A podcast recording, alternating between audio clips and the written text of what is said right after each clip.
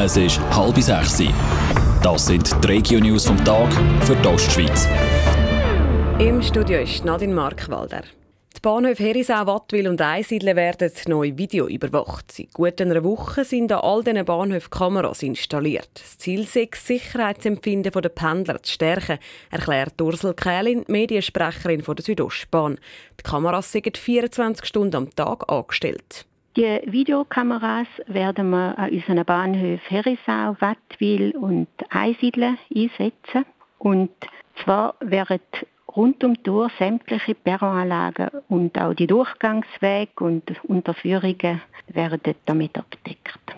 Daten werden zwei Wochen lang gespeichert. Wenn nichts passiert ist in dieser Zeit, werden die Aufnahmen nachher gelöscht.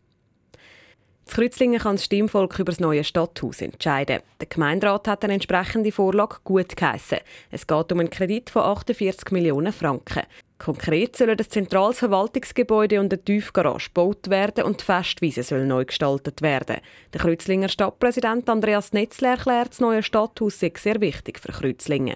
Das Stadthaus soll für die nächsten Generationen lange. Das heißt, wir müssen es jetzt natürlich grösser bauen, als wir es gerade im Moment brauchen und Reserven einplanen, weil es wäre unverantwortlich, wenn wir jetzt bauen und schon ein paar Jahre später, wenn es ein paar Stellen mehr braucht oder wir neue Aufgaben müssen übernehmen müssen, dass dann das schon nicht mehr lange.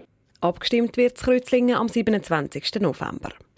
Im Thurgau sind Autoknacker unterwegs. Die Sammlungen bis Eck haben die Unbekannten ein Portemonnaie mit mehreren hundert Franken Bargeld drin gestohlen und zu Gunterschwilen haben sie eine Handtasche mit einem Inhalt von knapp 1500 Franken geklaut. Die Thurgauer Kantonspolizei teilt mit, zu Gunterschwilen haben Täter bei zwei Autos die Scheiben eingeschlagen. Aus einem haben sie dann eben die Handtasche gestohlen, aus dem anderen ist nichts geklaut worden.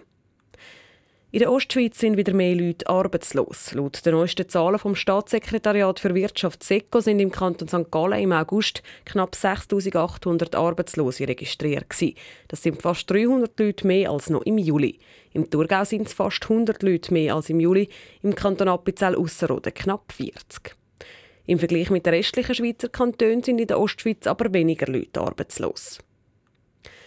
Auf der Autobahn A13 auf der Höhe Buchs hat ein 79-jähriger Wohnmobilfahrer einen Unfall verursacht. Der Unfall ist beim Wechseln auf die Überholspur passiert.